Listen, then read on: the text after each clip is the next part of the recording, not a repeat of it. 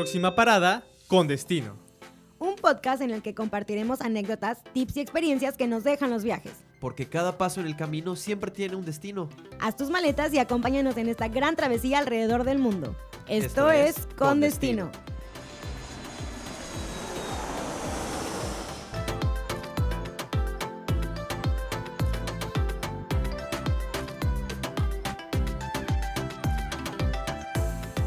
Tal viajeros? ¿Cómo están? Pues el día de hoy eh, tenemos como invitado a Leonel Carreño. Él es un joven estudiante de origen venezolano que a lo largo de los últimos años ha vivido en destinos como Malta, como Argentina, como Brasil y pues actualmente se encuentra viviendo en México y nos va a contar un poco de cómo ha sido su proceso de adaptación a todos estos diferentes países y sus culturas.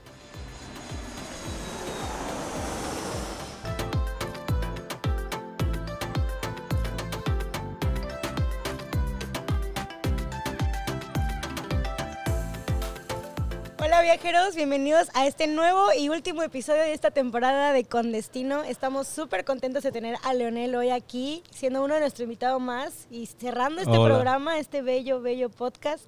Pues Bienvenido, como Leo. siempre, mi co-host Juan Lisha. Y pues hoy vamos a hablar y platicar sobre cómo ha sido su adaptación en México y a los diferentes destinos que has viajado. Sí, no, muchísimas gracias, muchísimas gracias por la presentación. Si no dices que soy venezolano, pensaba que iban a traer a alguien más. Este, estuvo muy buena, ni siquiera yo a veces ni siquiera escalo este, todos los lugares en los que he ido, en los que he visitado y la oportunidad que tengo ahora mismo de estar acá, de estar en México, de estar en el mismo lugar que ustedes. Así que Ah, muchas gracias. Gracias. Gracias por estar acá, Leo. Pues bienvenido una vez más a, a Con Destino. Y Gracias. pues quiero empezar preguntándote, eh, pues tú eres de Venezuela, ¿no? Como dije Sí. hace un momento, pero ¿en qué parte de Venezuela naciste o qué onda? Cuéntame un poco de eso. Sí, no, este, sí, yo vengo de Venezuela, este, nací en Caracas, la capital, y he estado ahí, he crecido en Venezuela desde los, por 16 años de mi vida, actualmente tengo 22 años, y gran parte de mi vida este, la estuve viviendo en Venezuela, sí, con mi madre, con mi hermano, básicamente ese ha sido mi núcleo familiar. ¿Y qué, qué tal está la situación en Venezuela cuando viniste a México? Cuando vine a México, bueno, cuando vine a México yo no vivía en Venezuela en ese entonces, yo estaba viajando, bueno, estaba ahí un poco este, estudiando en Europa, estaba recién llegando a vivir en eh, Bélgica y me regresé a Venezuela por unos meses en 2019 este, para saber qué iba a ser más o menos, cuál iba a ser el próximo paso a mi vi- en mi vida. Justamente en ese momento que yo estuve viajando a Venezuela de vuelta, hubieron algunos problemas políticos. En ese tiempo estaba una situación de que habían dos presidentes al mismo tiempo. Este, se dieron muchísimas situaciones de revuelta. De repente hubo un apagón nacional como por cinco días seguidos, al menos en Caracas fue por cinco días, en el resto del país fue por muchísimos más días.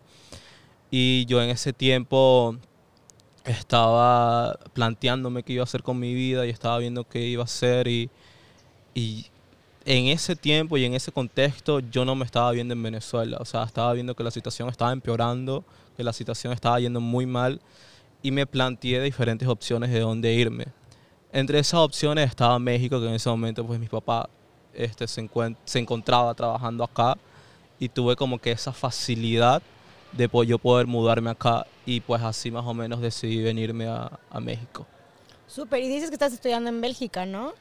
Estuve viviendo en Bélgica, Pero estudié, algo ahí, ¿no? estudié en Malta, fui estudiante de intercambio de inglés y estuve ahí como por, bueno, estuve estudiando por seis meses, pero me quedé en Europa un año en total porque luego de que terminé de estudiar, este, me fui a vivir a Bélgica por otras razones ahí Cuéntanos, este, cuéntanos. complicada. Este, no, básicamente conocí a, a alguien este, ahí mismo en Malta que también estaba estudiando como yo y desde el primer día que nos conocimos conectamos y estuvimos en una relación esos seis meses hasta que de repente nosotros, bueno, ella se regresó a su país y yo no estaba, yo estaba como que viendo a dónde iba a ir, estaba como que en el barco, en el medio del agua, viendo qué onda, hacia dónde voy.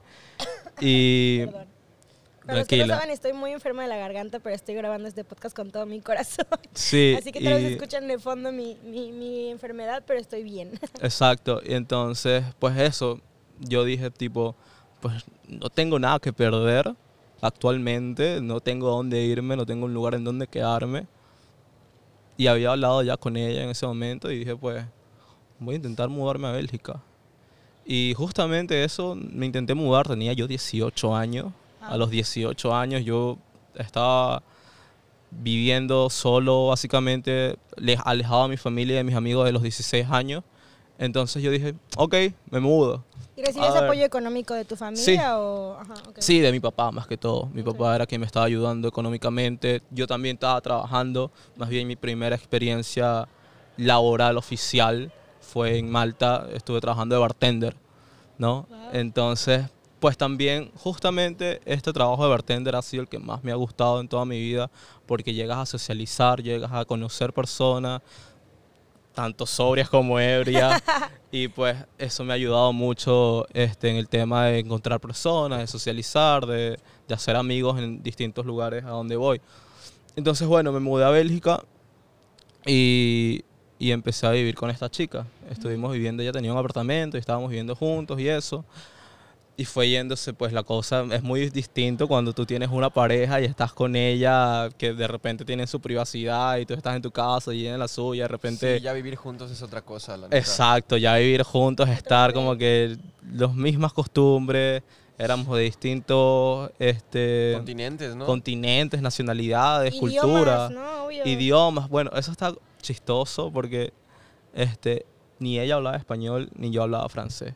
Y el inglés en ese momento hablábamos ahí Mitad, mitad, más o mitad, menos. mitad más Medio o mascado, menos como dicen. medio mascado. Entonces, pues lo que hacíamos era que hablábamos una, una especie de español, inglés, francés. De repente las palabras que yo no sabía decir en, en inglés las decía, yo se las enseñaba en español y ella me entendía y de repente pues las palabras que ella no sabía decir en inglés me las decía en francés Ajá. y yo aprendía. Entonces era un constante feedback de español, francés, español, francés. Y para entendernos de mejor manera de base, el inglés. Entonces estaba muy bueno. Y bueno, como estaba diciéndote, la cosa de vivir juntos no funcionó. Este, y al final terminé como que yéndome de ahí. No terminamos, este, fui encontrándome pues un lugar donde quedarme porque todavía ya yo había tomado la decisión de irme a vivir a Bélgica, entonces imagínate yo diciéndole a mis padres de repente, mira, llevo tres meses acá, ya me quiero ir, no sé a dónde irme. No, y aparte también la edad que tenías, o sea, Sí. no era como que tenías 23 años o 24 para decir un poco más avanzado, para decir, bueno, ya tomo mis decisiones, ya soy un poco más maduro. También viajar Sí. joven siento que es difícil, o sea, la- el nivel de madurez y lo Sí. que pasas allá, pues no es lo mismo que las decisiones que tomarías hoy en día con la edad que tenemos, ¿no? Y con la experiencia que tenemos. Exactamente, creo que eso es el tema, la madurez. Yo no tenía madurez. Yo pensaba que sí, es como todo nos pasa, que Claro. siempre pensamos que a los 16 nosotros podemos tomar nuestras propias Sí, el rey decisiones. del mundo, ya con tu credencial te crees Exacto, que ya estás del otro y- lado. Y claro, yo llevaba tiempo viviendo solo, yo me pensaba que ya yo me sabía cómo eran los caminos de la vida. Y Y aparte en Malta puedes tomar hasta los 21, ¿no? desde Como- los 16. Desde los 16, Desde los yo 16 pensé que era puedes los entrar. 21. y puedes entrar a nightclubs y beber y O sea, la Era- locura total desde los 16. era el pasaje perfecto para mí desde que yo me mudé desde los 16 Ujú. ya llegando yo con o sea yo me desaté sabes pero pues mi objetivo principal era estudiar y ya una vez que terminé de estudiar me puse ya a explorar un poco más de toda la vida y de todo lo que alrededor y pues justamente como te había dicho, mi primer trabajo fue de bartender en Malta y eso me ayudó mucho a socializar y a conocer gente. Y en Bélgica también trabajé de bartender. En el, eh, estaba viviendo en Bruselas y trabajé en el centro de Bruselas, en un bar internacional. Este, y pues ahí no me exigían el francés, me exigían el inglés. Y en ese tiempo yo manejaba muy bien el inglés. Entonces para mí era muy sencillo pues ya Comunicarte y trabajar. comunicarme y, y trabajar y, y fue una experiencia muy bonita, fue una experiencia muy bonita porque se dice que Bélgica es como que la capital de Europa, ¿no? Bruselas. Y ahí llegaban personas de distintos lugares, de distintos países. Me tocó conocer irlandeses, este, rumanes, colombianos, mexicanos, peruanos, gente coreanos, japoneses, gente de todos Todo los países, de todas las culturas, de todos los idiomas.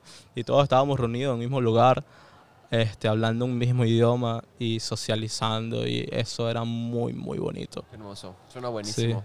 Oye, Leo, pues muchas gracias. Ya me queda un poco más claro cómo ha sido este camino, de dónde vienes y todo. Y ahora tengo la duda, o sea, cuando pasa esto de Malta, que salen malas Sí. cosas con, con esta persona, ¿es en ese momento que, que te, te decides ir a dónde? ¿A Brasil? No, este, bueno, para ponerte en contexto, este, yo he vivido en Colombia, Brasil, intenté vivir en Argentina también, pero nunca me salía bien la jugada porque pues primero yo me fui a Colombia desde muy chico, 10, 11 años a lo mejor, este, porque estaba viviendo mi padre ahí, ¿no? Entonces pues mi papá siempre ha tenido un trabajo en el que está mudándose constantemente y eso. Uy, te entiendo perfecto, ¿eh? que mi papá igual, yo Sí. dentro de México, obvio, pero mi familia siempre fue de que mudarnos cada dos, tres años, pero eso te hace crecer y te ayuda. Porque el llegar y a tener un nuevo comienzo siempre en cada lugar, el que te empujen a socializar con gente que no conoces, que es volver a empezar el proceso de hacer nuevos amigos, de conocer un lugar nuevo, ya más grande, aprender a manejar, aprenderte las calles, creo que eso te deja bastante dentro. Mucha experiencia y mucha madurez. Sí, está muy bueno, pero es complicado hacerlo desde chico, ¿sabes? claro. Y ese fue siempre mi conflicto, que yo siempre estaba mudando constantemente. Entonces de repente estaba, bueno, en Colombia duré casi un año viviendo y nunca me adapté como por completo porque al final pues vivir con mi papá era como algo nuevo cuando yo había vivido toda mi familia, toda mi vida con mi mamá. Entonces al final siempre extrañaba como esa calidez y extrañaba a mis amigos y extrañaba a mi gato y a mi hermano y a mi mamá y entonces siempre terminaba volviendo a Venezuela que pues a pesar de la situación y todo pues yo me sentía En casa. en casa, ¿no? En Brasil igual. Este, bueno, mi experiencia en Brasil primero fue el Mundial del 2014. Wow. Entonces por ahí fue como que mi primer toque con Brasil, la primera vez, este, vez que experimenté ya eso y que experimenté también el estar- con distintas nacionalidades. Porque pues el mundial, como sabemos, como que la cuna del montón de nacionalidades que se reúnen en un mismo lugar y tú vas a la panadería y está el panadero hablándote portugués, pero está un loco pidiéndote el pan en rumano, en croata, en... ¿sabes? Entonces, pues, esa fue como que mi primera experiencia y pues, la verdad, a mí me gustó mucho. Y yo dije, tipo, me gusta acá. Y en ese tiempo estaba en Río de Janeiro. Entonces, Río es como que muy distinto a cómo es Brasil entera. Porque Río es como que otro lugar completamente distinto. ¿Pero por qué? Porque la vibra es diferente. La o- vibra, la vibra, este, es como la- fiesta. Ajá, sí, a donde tú vas, la calidez también. La gente es muy relajada, es muy suelta, muy confianzuda también. De repente, pues, yo podía entrar a un lugar y de repente hablarte y es como que nos conociéramos de toda la vida, ¿no? Y eso, pues, los venezolanos también somos un poco así. Entonces me sentía como que bien.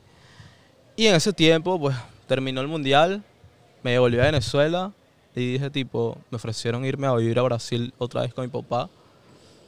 La verdad es que mi papá siempre intentó ayudarme en ese, en ese tema de, pues, de De salir, ¿no? de adaptarme y de todo eso.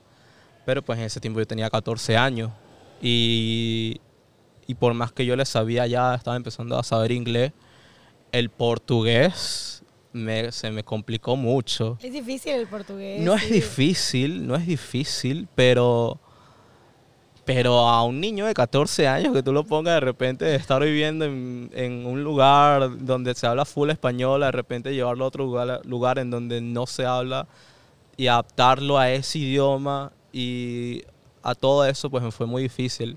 Y no duré mucho tiempo ahí, duré como unos 6, 5 meses hasta que yo dije tipo, no es para mí este, al menos no ahora, y me devolví a Venezuela y ahí siempre era un constante yendo, viniendo, yendo, viniendo, hasta que pues estuve estable ya en varios lugares. O sea, pero dirías que de Brasil te fuiste a Venezuela y ya estuviste yendo y viniendo a Brasil a ver a tu papá o cómo era la Sí, situación? yendo y viniendo, este, ya viendo a mi papá, varias veces, este, yo siempre viajaba, era a- las veces que yo viajaba era a visitar a mi papá. No, eh, este, nunca viajé así como de repente de vacaciones o de algo. Mis vacaciones eran ir a ver a mi papá y de repente él estaba en Argentina o en Perú o en estos lugares. Y mi objetivo no era decir tipo, ah, voy a Argentina a visitar Argentina y a ir al estadio de Boca. Y no, mi objetivo era, voy a reunirme con mi papá. Este, entonces, de ahí de reunirme con mi papá, ya yo podía ver qué onda que en el país en el que estaba y estar rodeado y conocer. Estaba muy bueno. Sí, o sea, dirías que ibas más por la convivencia familiar que en sí a turistear y a conocer Sí. un viaje así como enorme planeado de que itinerario y así, no, era ibas con tu papá y él te llevaba a los lugares que él consideraba como Sí, importantes o que quería que conocieras, ¿no? sí, y en parte es bonito no ir con la mentalidad de turistear porque no te esperas nada, ¿sabes? Todo te agarra por sorpresa. Todo te agarra por sorpresa. Yo cuando yo las veces que yo viajé, yo ni sabía la cultura ni nada, ¿sabes? Yo estaba como que muy metido en mi mundo y muy metido en mi contexto y yo decía, ah, bueno, voy a Argentina, dale, está bien, cool. Y llegaba en Argentina y de repente era como una cosa totalmente distinta y, y, y la pasaba muchísimo mejor. Entonces, pues era muy bonito. Oye, Leo, y sabes, se me hace muy interesante, ¿no? Que ahorita estamos aquí en el podcast hablando de los viajes, de tus destinos, que nos Sí. digas que tu papá lleva años también, pues moviéndose, ¿no? De cierta manera, pues igual viajando, ¿no? Por trabajo. Eh, pues escucho que esta adaptación, pues no ha sido siempre de la mejor manera, lo más fácil, pero igual que te quería preguntar, ¿no? ¿Cómo ha sido para ti ver, pues desde pequeño este desplazamiento, ¿no? De, de- de tu papá, el, el ir con él, eh, en este momento que ahora estás en México y te entiendo que tu papá en este momento no está aquí, ¿no? No, ¿Y cómo, cómo has llevado este momento, pues ya con tu edad, ¿no? Que dices, bueno, de adolescente era un poco más pesado, pero en este momento, ¿cómo lo llevas, ¿no? ¿Cómo lo sientes? Ahorita mismo estoy muy bien, ahorita mismo lo siento muy bien. Este, es verdad que muy diferencia a mis otras experiencias que de repente cuando viajé a Malta de intercambio, cuando viajé a cuando estuve viviendo en Bélgica, siempre estaba como que en lugares en donde tenía a alguien con quien de repente llegar y decir tipo, mira, no tengo nada que hacer, vamos a hacer algo, vamos a salir o un lugar siempre es bueno que cuando tú viajes tener a un amigo, a un familiar o a alguien a quien tú puedas Recurrir, este, ¿no? recurrir. ¿no? El caso de México fue muy distinto. Sí era verdad que yo tenía a mi papá acá, pero pues yo ahorita mismo estoy en Mérida y yo vine fue a estudiar a Mérida. Entonces mi papá en ese, en ese momento vivía en Tabasco.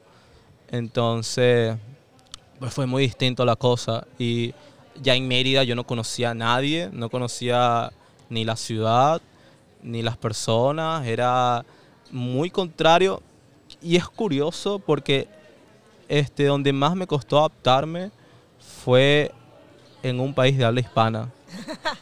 es muy curioso. Y era porque además, a pesar de haber estado viviendo y viajado solo por muchísimo tiempo, este, mi primera experiencia ya de libertad, de, de decir, pues ya de aquí adelante me valgo por mí mismo, fue acá en México. Y acá en México me vine con 10, y estaba cumpliendo los 19. Y ya de ahí mismo yo dije tipo, me pegó, me pegó bastante los primeros meses. Y fue un poco, un poco difícil la adaptación, sí.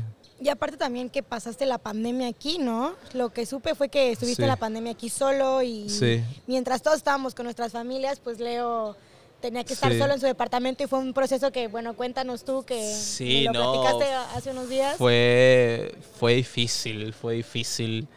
Este, yo en ese tiempo de la pandemia, pues justamente creo que nos agarró en marzo, Sí, mayo, marzo, Marzo, 2020. mediados de marzo. sí. mediados de marzo. Yo estaba, yo había viajado a Venezuela en diciembre y me había devuelto en enero, entonces estaba como que un poco recargado de energía, de, de calidez y estaba todo muchísimo más adaptado. Y de repente pues me sentía bien, me sentía adaptado. En ese momento estaba como que ya yéndome un poco mejor todo en cuanto a conocer personas acá en, en Mérida y en todos los lugares. Y de repente entró la pandemia, todo el mundo para su casa, todo el mundo adaptados, todo. Y fue muy difícil. Al principio dije tipo, cool, como todos dijimos, cool. De que vacaciones, pensando que eran dos semanas. Vacaciones, dos semanas, Dos clases. añitos. Dos añitos. Dos sea, añitos, pero digo, clases en línea, me levanto, me duermo, me levanto. No, no tengo que salir a socializar con nadie, de Sí. que nadie me molesta, de que levantarme temprano se va, o sea, ya fue, nada que ver. Y eso cool el primer mes. El segundo mes tú decías, concha, le quiero salir a hacer mercado. Sí. Y de repente el tercer mes como que quiero salir a tomar. Y el cuarto mes como que Salir quiero ver salir a tomar aire. Y el quinto y el sexto y, el, y ya era como que yo me agobié en ese tiempo pues también. Yo estaba viviendo en un lugar alquilado. Entonces la persona que me estaba alquilando era una persona mayor. Y en ese, en ese momento la situación del COVID estaba empeorando. Y la señora me dijo tipo, mira, no puedo tenerte acá. De acá a una semana búscate otro lugar porque despejas. Una semana. Una semana me dio para despejar. Y yo dije tipo, bueno, desde el primer momento me puse a buscar a dónde irme, a dónde irme, a dónde irme. Y me puse a explorar y me puse a hacer, ver qué onda. Y, y sencillamente hasta que encontré un lugar, este, que es actualmente donde estoy viviendo. Y, y es un- era un lugar en ese momento pues eh, pequeño, cerrado. Y pues ahí fue donde yo agarré ya la pandemia completa, ya de mediados de 2020 hasta enero. Y ahí pues me agarró ya y fue un poquito, al principio me costó adaptarme de nuevo porque estaba viviendo en otro lugar. Este, ya estaba ahí, pues no, no tenía como que de repente yo en, antes hablaba con la señora de repente, como para hablar con alguien. no tenías de que conexión con nadie, o sea, Y ahí, convivencia, vaya. Exacto, y ahí yo solo, solo, encerrado, cuatro paredes. Y eh, loco, loco yo, perdón, yo loco ya. Entonces en ese momento pues yo dije tipo, necesito tomarme un descanso, me, me voy a devolver a Venezuela. Ujú. Y eso fue ya a mediados, principios de 2000, del año 21. pasado, de Del 2021. Y me devolví a Venezuela. Me devolví a Venezuela, tomé el semestre en línea desde allí. Se me complicó muchísimo, muchísimo porque el internet en Venezuela no es muy bueno. Entonces a veces podía estar como que a mitad de la clase y de repente irme y de repente volvía. Y, y era una locura, pero me ayudó muchísimo a despejar la mente, a, a volver a... Uno siempre dice este, que estas experiencias de vivir solo, de mudarte a otro lugar, te hace conocerte a ti mismo. No es lo mismo, tú nunca, y esta es como que mi observación personal, tú nunca te vas a conocer cuando estás rodeado de muchas personas, porque es como, es intersubjetivo. Siempre es como que yo voy a agarrar algo de ti y algo de ti y algo tuyo lo voy a transformar en mío y algo tuyo también lo voy a transformar en mío. Entonces al principio, bueno, termino siendo una combinación de todos los que me rodean. Ahora cuando estás solo, ¿de quién, de quién vas a agarrar? ¿De quién te vas a combinar? Sí, Solo de ti. Solo de ti, de ti. y te conoces a ti mismo y, y exploras y, y- y dices tipo, bueno, ¿sabes qué? Esto sí me molesta o esto me hace feliz. O simplemente no me caigo bien, o sea, no, ¿por qué no puedo estar conmigo exacto, mismo? ¿Qué tengo que cambiar? O y, eso, sea, y eso pasa sí también, a mí me pasó, yo no me caía bien, yo decía, yo no puedo estar conmigo. o sea, con razón estaba rodeado de tanta gente porque no podía estar conmigo mismo. Y ahí fue que tú empiezas a, a entender y, y- Sí, vienen y los a insights, ¿no? reflexionar Empiezan y- a caer los 20 Tu y todo. introspección de que de uno mismo decir, oye, y, y ¿qué está pasando? Y, y es un poco yéndote ya un poco a, a lo filosófico. Cuando caes en un hueco, eh, ya lo que viene ahí es ganancia. Ya tú dices tipo, ok, toqué fondo. Éxito. Claro. Excelente. Sí, ya de ahí no puedo ir a peor. No puedo ir más abajo. ya ¿no? de ahí Lo que toca es salir. Sí. lo que toca arriba. es todo, todo lo que venga es ganancia. Todo lo que venga es, Claro. Es Sí. excelente. Y también te haces más fuerte, o sea, con las cosas Sí. que vives, creo que como Mentalmente. siempre decimos mentalmente y sentimentalmente también lo puedo decir, o sea, el hecho de estar solo te hace pasar por un estado mental y sentimental de preguntarte por qué estoy solo, Es o un sea, de verdad reto. lo estoy Es un haciendo reto. mal o muchas preguntas que también viajar te hacen convertirte en esa persona porque también me imagino el nunca tener pertenencia, de que no puedes llevar todas tus cosas siempre porque estás de un lugar a otro, ¿no? O Sí, es complicado. El que viajas a Venezuela y tus cosas están acá y luego vuelves a Venezuela con poca ropa y luego tienes que venir acá por cosas Sí. y luego, o sea, es complicado. Sí, y, y- y no solamente viviendo, creo que este creo que eso es lo que tú dices, el sentido de pertenencia. Yo tengo muchísimos años sin vivir en Venezuela, pero aún así tengo el acento muy marcado. Claro, no, es como Y- dicen, o sea, tú puedes salir de ahí, pero Venezuela no va a salir de ti Exacto. nunca. Es, si realmente es, es tu casa. No, no sé si es- tomarme eso bien o mal. Este, no, Bien, pero, bien. Como, pero, como hogar bien. pero, pero, pero sí, o sea, al final pues es el lugar de donde vengo, Claro. es el lugar de donde soy y lo, lo que me ayuda en los viajes y lo que me ayuda este tema de, de vivir en varios lugares y de viajar a, a distintos continentes, países, es que siempre, siempre agarras algo de cada cosa. de cada cultura, lo, Sí. lo agregas a la En tuya. Bélgica agarré cosas que de repente las adapto a mi vida ¿Cómo actual. Eh, ahorita ya no, pero había muchas expresiones que se me pegaron mucho. El tema de, por, ejem- de, por ejemplo, en, en Europa es muy común tú las alfombras y no tener zapatos en tu casa. O sea, como que tú caminar con zapatos en tu casa. Es como que, o Raro, sea, ensucia mucho, ¿no? Eso pasa igual en Corea, ¿eh? También en Corea y Ensucia. países asiáticos casi nadie usa... Shout out a Corea. Ajá. Entonces, sí, te ensucia mucho. Los Entonces, amo, yo amo Corea, soy fan número uno, pero sí. también pasa en países asiáticos de que para no ensuciar no usan zapatos dentro de las casas y de... Sí, sí, sí. Sí, es una cuestión de limpieza. Exacto. De limpieza. Entonces, pues eso también, yo al principio este, no cliqué con esa idea porque, sí, te pues, hace chocar ahí como que porque yo me dices, lo pasaba con, este, con cholas, con zapatos en mi casa en Venezuela y no me importaba nada. Y de repente, pues eso era como que, ah, esto está cool.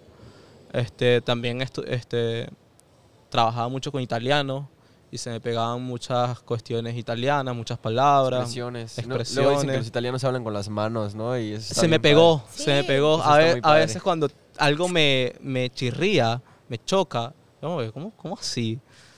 Se me pega, se me pega. Sí se me pegó. eh, y, y nada, más que todo eso. Bueno, también en México se me han pagado palabras. Yo cuando llegué a México yo hablaba cero, cero palabras mexicanas y de repente se me sale un no mames o qué oso o... Claro. Cosas sí, no, así, es ¿no? Sí, Ya claro, está muy estás cool. viviendo en este contexto y se te tiene que pegar algo. O sea, también es imposible que no se te peguen cosas del, Del entorno en el contexto, estás, entorno en claro. el que estás viviendo. O sea, es lógico. Yo amo las quesadillas. yo Quesadillas Los forever. tacos, Yo. Los tacos no tanto, si ¿No? supieras, no. pero las quesadillas así. hit. No, no, no cliqué con los tacos. O sea, me Creo los que no te puedo has comido comer. el taco ideal. Me los. Puede yo ser. Los creo. que nos están viendo ser. tienen que recomendarnos tacos para llevar a Leo. Necesito tacos, unos buenos tacos acá en Mérida Sí. que me lleven. O en Ciudad de ¿Dónde? México lo llevamos también. En Ciudad de México me he dado cuenta que los tacos de Mérida y de Ciudad de México son muy distintos. Ah, Claro, sí, claro, y los es del un norte tema. Es también. otra cosa. Los del Tema. norte son otra cosa. Disculpen, que estamos en Mérida y ustedes son de Mérida. Los tacos en, en Ciudad de México son mucho No, mejores. muchísimo Claro, mejores, es sí, que no, sabemos. mucho no lo vamos a mejor. negar, aquí sabemos, los tacos en Ciudad de México, Es la perdón, cuna de los Mérida, tacos, la neta. cochinita una dulzura, pero los tacos en Ciudad de México tienen, no sé si es la Sí. grasa que le ponen Es el el agua de aceite, Ciudad de México. El agüita, el agüita. que- pero no sí. sé, pero son deliciosos. Ese es otro tema interesante para otro episodio de los tacos y lo vamos a tener. Pero sí, definitivamente, cada ciudad en México, incluso decimos que. México es un mundo, porque obviamente cada estado y cada lugar tiene como su propio sabor. Sí, Como Yucatán la cochinita, Monterrey el cabrito, o sea, cada Sí. lugar tiene su, su Claro. aporte. O y sea, yo digo que es mejor no compararlos y solo que los disfrutemos. Disfrutar. La neta. disfrutar. Bueno, yo cuando llegué, yo no, no era que me cerraba o me negaba, sino que no sabía, no sabía con quién, a dónde ir. Entonces siempre Claro. terminaba comiendo lo mismo, que era arepa. Sí. Arepa, comida venezolana típica, y de repente pues era muy típico que nos levantábamos y comíamos arepa en la mañana y era como que mi día a día. Ahorita, de repente, antes de venir a la universidad, dos quesadillas me hago, pam, Mm. para adentro y para... Oye, pues la yo tengo, tengo dos preguntas, Leo, que A quiero ver. hacerte ahora muy puntualmente. Este, la primera, ¿cuándo nos vas a invitar unas arepas? Y ahorita me contestas. Y la segunda es, eh, pues ahora eres estudiante, ¿no? De comunicación, estás en la uni, entiendo que ya en tu último año. ¿Tienes pensado un nuevo destino al terminar la universidad? ¿O vas a continuar un rato en México? ¿Qué onda? ¿Qué pinta? ¿Cómo pinta el futuro para Leonel Carreño? Pues mira, respondiéndote la primera pregunta, cuando tú quieras. Pues, podemos ir a tu casa o podemos ir a, la mía, los invito a todos al crew y les traigo, les traigo unas arepas sin ningún problema, no tengo ningún problema.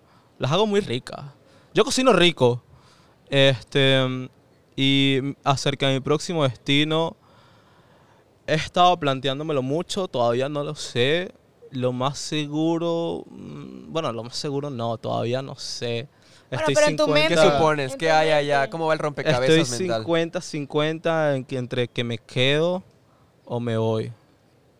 Si me quedo, no sé si me mude. Capaz a lo mejor me mude a- de estado. Pero si me voy, este, un, un destino que tengo muy en mente sería volver a Bélgica. Bélgica. Sí, y no es muy difícil, al menos para mí, pues yo tengo pasaporte europeo, entonces pues e- el viajar y el de repente hacer el trámite, porque esa es otra cosa lo que- de lo que no te dicen Es que mucho. te iba a preguntar justo, ¿cómo le haces para viajar a tantos países? ¿Qué trámites necesitas? ¿Cómo ha sido el proceso de subirte en un avión, dos, tres aviones Yo para llegar escucho, al destino? sí, yo escucho mucha gente que te dice, no, yo viajo para allá, para acá y me gusta viajar y he vivido en estos lugares. Háblame de los trámites, háblame de los papeles, háblame de, todo lo que tienes, de las filas, háblame de todo lo que tienes que hacer antes. Entonces, pues sí, o sea, yo tengo la facilidad de que pues con mi pasaporte eh, yo puedo llegar a cualquier lugar. De la Unión Entonces- Europea, ¿no? de la Unión Europea. No, y también me abren lugares en muchos países, porque otra cosa es que el pasaporte venezolano te cierra muchas puertas, la verdad, te cierra muchas puertas. Y pues tengo este, la suerte de que te- con tener un pasaporte europeo em, puedo viajar a cualquier lugar donde quiera y el trámite para viajar en Bélgica es mu- muchísimo, bueno, para vivir en este caso va a ser muchísimo más sencillo. Y es el lugar que, pues, de todos los lugares que he visitado, ha sido donde más cómodo me he sentido y donde más eh, a gusto he estado. ¿Dónde más has conectado, no? Con el lugar y todo eso. Sí, y, y viste que tenemos mucho este, esta, este sentimiento de que los europeos son este, como fríos. Fríos. Sí, un poco más serios, ¿no? No tan cálidos como aquí en Latinoamérica. Los vez. belgas no. Los belgas son súper buena onda. Son belgas, Son belgas. literal. completamente, literal. O sea, era una cosa que yo me sentía en casa. O sea, yo podía bromear de cualquier cosa, o sea, hacer de la misma forma que yo era en mi país, podía hacerlo en ese país. Entonces, a pesar de que en ese momento yo estaba pasando por un mal momento, este, simplemente el poder hablar con gente, el poder ir a un lugar y, y charlar con, con cualquier persona de ahí, pues me hacía sentir cómodo, en Acompañado, casa, ¿no? acompañado. ¿no? y la confianza, porque al final todo es, es acerca de confianza. Y la seguridad que hay también, vives a gusto. O sea, Vives a gusto. No nadie te molesta, no, no es un país tan loco, caótico como puede ser Nueva York, perdón, una ciudad como Nueva York. Sí. O no sé, otra ciudad como, no sé, en la India, que todo es rápido, corre, te empujan, bla, bla. O sea, creo que Bélgica es un. Malta, sobre todo, que sí, Sí. n- nunca he estado, pero sí he leído algo de Malta, que es Ujú. una ciudad pues con mucha arquitectura también muy bonita, tiene mar, Sí. es precioso eh, y, y es un destino totalmente tranquilo y creo que pacífico Turístico. y turístico también. Sí, no, yo, mi experiencia, esto está muy gracioso. Cuando yo me mudé a Malta, las primeras semanas, yo estaba acostumbrado a caminar en Venezuela viendo para atrás. Era como que yo tenía un tercer, cuarto ojo acá, En donde yo sentía si me estaban caminando por atrás, en donde yo sentía si alguien me estaba siguiendo. en Por la donde- inseguridad que había. por la inseguridad. Sí. Claro, por la hasta las inseguridad. miradas se sienten luego. Sí, de repente yo, yo estoy así y de repente yo estaba incómodo y yo volteaba para allá y alguien me estaba viendo. Entonces es como un sen- es un sexto sentido que es increíble cómo lo desarrollas. Y las primeras semanas en Malta yo caminaba y venía alguien detrás mío y yo estaba alerta. Y de repente como que, mira, me tengo en esta tienda, ver qué onda. Para ver si la, la persona sigue caminando de largo. ¿no? Y a mí nunca me robaron. Nunca me robaron en Malta. Y ahí roban. O sea, ¿qué pasa? Que al ser un lugar turístico hay mucha gente. Carteristas. carteristas, ¿no? Sí, pendientes de los nuevos, de los que están viendo, para todos Y lados. siempre, pues, las personas están así como que, ah, ¿qué onda? Sí, tal?". como en París, la gente va distraída, crees que es fácil meter tus carteras, todo, Sí. tus tarjetas en las bolsas y cuando menos De te das cuenta ya, bye, no existen. Nunca me robaron. Qué Y es bueno. una cosa que yo pasé por muchos momentos. Yo de repente blackouts en, en discos que de repente digo, no sé cómo no me robaron. Y era como que un sentido que yo siempre llevaba una, cangurera, se Ajá, dice. Una bolsa como una de- bolsa, de- una cangurera cuando yo salía. Entonces yo siempre me la ponía para adelante. Y, nunca, nunca, nunca me llegaron a tocar, nunca me llegaron a, a- a robar. Recuerdo una vez que me intentaron meter las manos en el bolsillo y yo al instante supe que, epa, hasta algo raro. Y yo como que, ¿qué pasó? Pero No, también te ayuda que eres de Venezuela y en ese contexto. Tienes pues, callo, latinoamericano. Exacto. Sí, Latinoamericano. Sí. latinoamericano completo y ya era muy difícil. Era muy difícil que de repente tú te me engañaras o te pasaras, nosotros decimos en Venezuela, te pasaras de vivo conmigo. Era muy difícil porque ya yo me manejaba mucho en eso. Y aunque yo no nunca era parte de, de repente de los barrios o de algo, pues donde yo estudié, este, la, se dice liceo en Venezuela. Sí, el- aquí no hay- hay, en México no hay prepa como tal. Creo que nada más, en- creo que México es el único país de, bueno, de Latinoamérica que hay prepa. En los otros lugares, en Colombia, en Sudamérica, no hay prepa.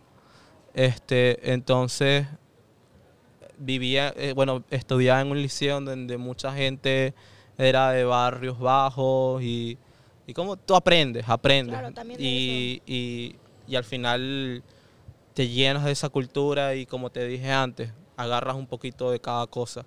Entonces eso también te ayuda mucho a la humildad. La humildad, es lo que te iba a decir justo, la humildad en un viaje yo creo que te hace Sí. que el viaje sea totalmente una mejor experiencia. O sea, conoces gente mucho más buena, esa misma gente por esa actitud que traes como de, oye, no vengo a pretender nada, vengo a disfrutar el destino, creo que también ayuda Claro. a que te acojan en ese lugar y que te inviten y que te lleven, ¿no?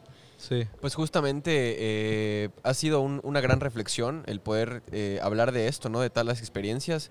Y pues bueno, como siempre digo, tristemente y amargamente vamos llegando al final de, de Este este, capítulo. Sí. Pero con la alegría de que vamos a empezar una nueva temporada, de que tuvimos a un excelente invitado el día de hoy y pues de que les conocimos, estamos esperando sus preguntas, sus interacciones. Y bueno, para cerrar este episodio me gustaría preguntarle a Leo, igual si Alice quiere apoyarme, Claro. pues qué tip le darías a quienes nos escuchan, a quienes nos miran el día de hoy por primera vez en Condestino. Eh, ¿Qué tip le darías a un viajero como tú, a un chico que quiere salir a estudiar al extranjero, que está en cambios de, de domicilio, de países por trabajos de los padres? ¿Cuál sería tu mejor tip para, para estas personas? Mira, una cosa que a mí siempre me funcionó y que no, no es muy recomendable, pero yo siempre lo aplico porque me, me ayuda a, a la sorpresa. Yo antes de viajar no exploro mucho. Yo no, yo no hago un itine- itinerario de decir, bueno, llego y apenas llego voy a este lugar y luego a este y luego a este y luego a este. Yo hago que me mueva la ola, la corriente. Fluyes. Llego, veo lo que me gusta, lo que me llama la atención, convivo. A mí me gusta mucho llegar a los bares. Siempre que tú llegas a un lugar, a mí me gusta convivir con las personas locales. No me gusta estar rodeado de, de- de extranjeros. Sí, nunca vas a conocer un lugar tanto como con un local. o sea, Exacto. claro. Y eh, lo primero que yo hago es ir a un lugar local y decir qué onda, cómo están, sacar plática y convivir. Entonces, ¿qué es lo que yo recomiendo? Si van a viajar, traten de conocer la cultura a la que están visitando. Traten de conocer a dónde están llegando. Y así se pueden llevar un aprendizaje propio para uno mismo. No solamente que queden una bonita experiencia en un lugar bonito, que los ayude y que los eduque a ustedes mismos a superarse como seres. Y ese sería mi consejo. Muchas gracias, Leo. Pues bueno, eh, ahora sí, hemos llegado al final de este episodio y de esta temporada. de esta temporada. Sí. Fue muy rápido, fue muy divertido. Eh, Alice y yo nos hemos pasado tiempo magnífico aquí con ustedes. Y pues bueno. También quiero dije, agradecerles a todos los viajeros porque de verdad para nosotros ha sido una experiencia increíble grabar este podcast. Hemos tenido muy buena respuesta de los que nos escuchan y estoy muy contenta de que no estoy para contarles, pero no se lo he contado a Juan, pero muchas personas me han escrito en Instagram para decirme que este podcast los ha motivado a Sí. viajar y que a cumplir nuevos retos, que es algo que después les queremos compartir en redes sociales también, pero decirles aquí que de verdad les agradecemos mucho por estar en este podcast a nuestros invitados que han hecho Gracias, este gracias a podcast ustedes. que lo escuchen y de contar sus experiencias y abrirse y pues a mi co-host que neta siempre está aquí conmigo y me apoya en las conversaciones y nos ha ayudado también a conocernos mucho más y a querer hacer más aventuras Totalmente. juntos y descubrir que tenemos más en común de lo que pensábamos. Entonces, pues gracias viajeros. Esto es con destino y estamos muy contentos de regresar en la siguiente temporada con nuevos invitados. Gracias Leonel por compartirnos. No, gracias a hoy. ustedes. Gracias, a ustedes. Juan. Esto es con destino viajeros. Los queremos mucho. Sigan Hasta la viajando. próxima. Bye. Estamos pendientes ahí, ¿eh? Bye.